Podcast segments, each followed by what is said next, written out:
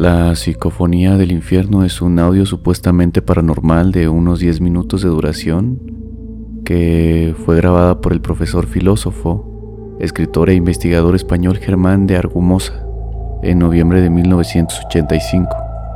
Esta es considerada la psicofonía más larga, además de considerarse auténtica por especialistas en lo paranormal como ingenieros de audio.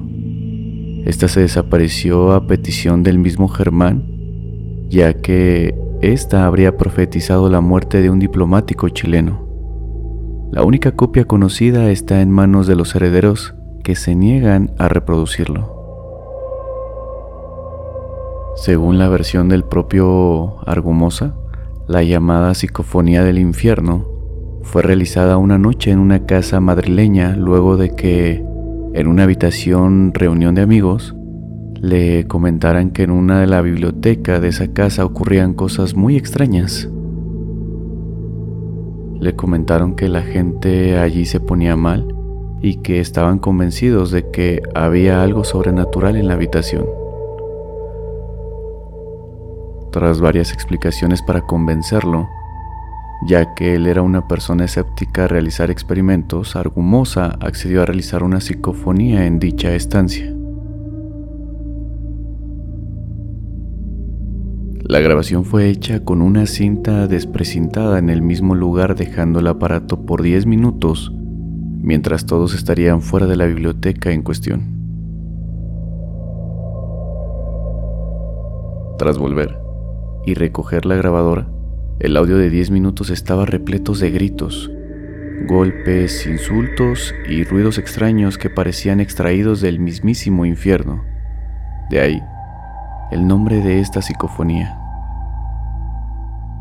Los fragmentos de la cinta, que han sido repetidos en los mismos a lo largo del tiempo, muestran sonidos muy estridentes, choques metálicos, campanas, algo similar al estiramiento de cuerdas en potros de tortura, posibles latigazos o golpes con algún tipo de vara. Lo que es más sorprendente, se escuchan con relativa claridad lamentos, gritos, quejidos de dolor y voces, algunas de ellas claramente inteligibles y que profieren diversos insultos y amenazas. La psicofonía en total es impresionante, tan terrible que después de su primera emisión en una radio de Madrid, se decidió no volver a emitirla de forma completa. Argumosa solo permitió que un fragmento de 50 segundos fuese liberado ya que lo consideró el menos impactante para el oyente, advirtiendo que si personas sensibles escuchasen el audio completo, resultaran dañadas psicológicamente por ella. Se dice que hay un momento de la grabación donde se oye una voz que dice de una manera agresiva, ya te tengo, Juan. Y poco después, te mataré. Antes de iniciar nuestro nuevo episodio, vamos a colocar un fragmento de esa psicofonía para que ustedes mismos juzguen qué es lo que se escucha en el fondo y si realmente fue grabada en el mismo infierno.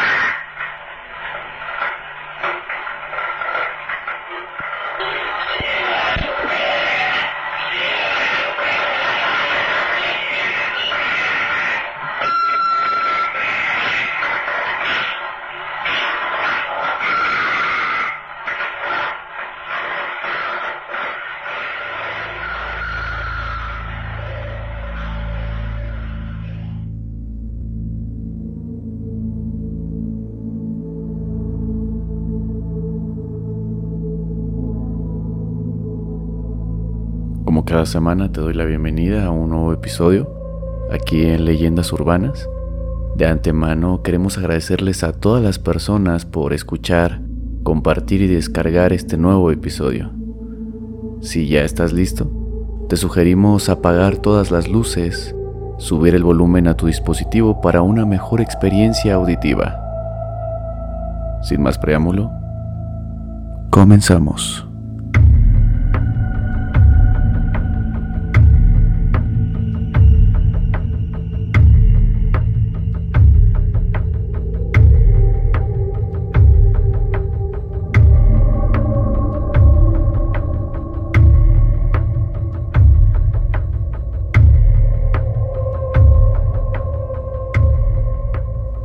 Había escuchado mucho sobre aquella mítica página, un sitio dedicado por completo a las artes demoníacas, donde podían verse posesiones, invocaciones, sesiones en tiempo real, el paso de distintos demonios a nuestro plano existencial. Y por si fuera poco, se encontraban también todas las instrucciones precisas de cómo hacerlos ellos mismos, en la comodidad de su hogar. Además, había un apartado por demás exagerado en el cual se hacía un pacto online con el diablo.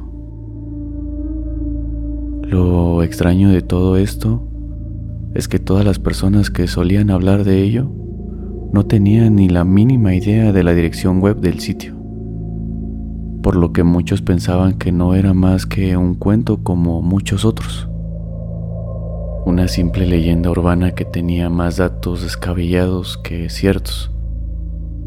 Sin embargo, la voluntad de Daniel por dar con aquella página era muy fuerte, y bien dicen que el que busca encuentra. Después de un mes de investigación y de surfear los sitios más extraños que puedan hallarse por la red, en una simple y llana ventana emergente, apareció casi por sí solo como si tuvieran que cumplirse ciertos requisitos de navegación y basándose en estos hábitos, se obtuviera una invitación para entrar. Para desbloquear el acceso había una pregunta y advertencia sencilla. Entrar a este sitio implica entregarte al diablo. ¿Estás de acuerdo? Pero no había botones para elegir sí o no. En su lugar, la mente del tipo era invadida por un borbandeo de imágenes en las cuales obtenía una gota de sangre de su cuerpo y la ponía en la pantalla. Entonces, así lo hizo. Y aquellos terribles gritos de dolor, angustia y miedo invadieron su habitación. Cientos de videos se reproducían al mismo tiempo, mostrándose grotescas escenas de almas torturadas por distintos demonios gente realizando extraños rituales y demás. Tan solo pasaron unos segundos y para él ya había sido suficiente. Con lo que vio no podría dormir el resto de sus días. La ventana no tenía ninguna X para cerrarse.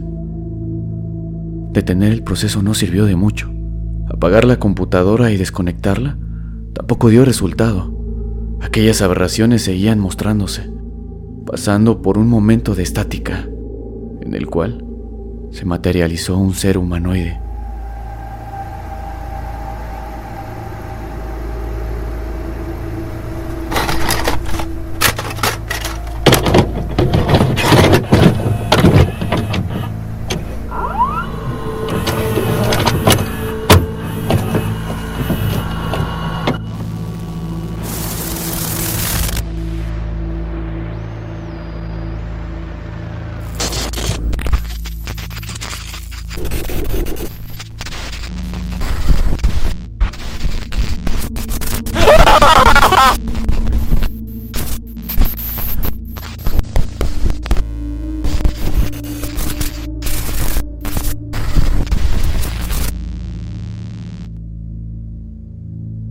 desprovisto de piel y empezó a salir de la pantalla.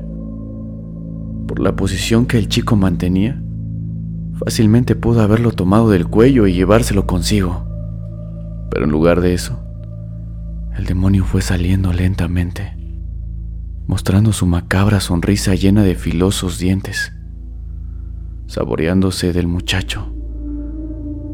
Le hacía saber su horrible futuro solo con gestos y dejaba que el aire se impregnara con el miedo de Daniel, quien habiéndose entregado al diablo desde su inicio, había pasado a formar parte del elenco, como otros cientos de curiosos cuyos videos servían para atraer a nuevos miembros.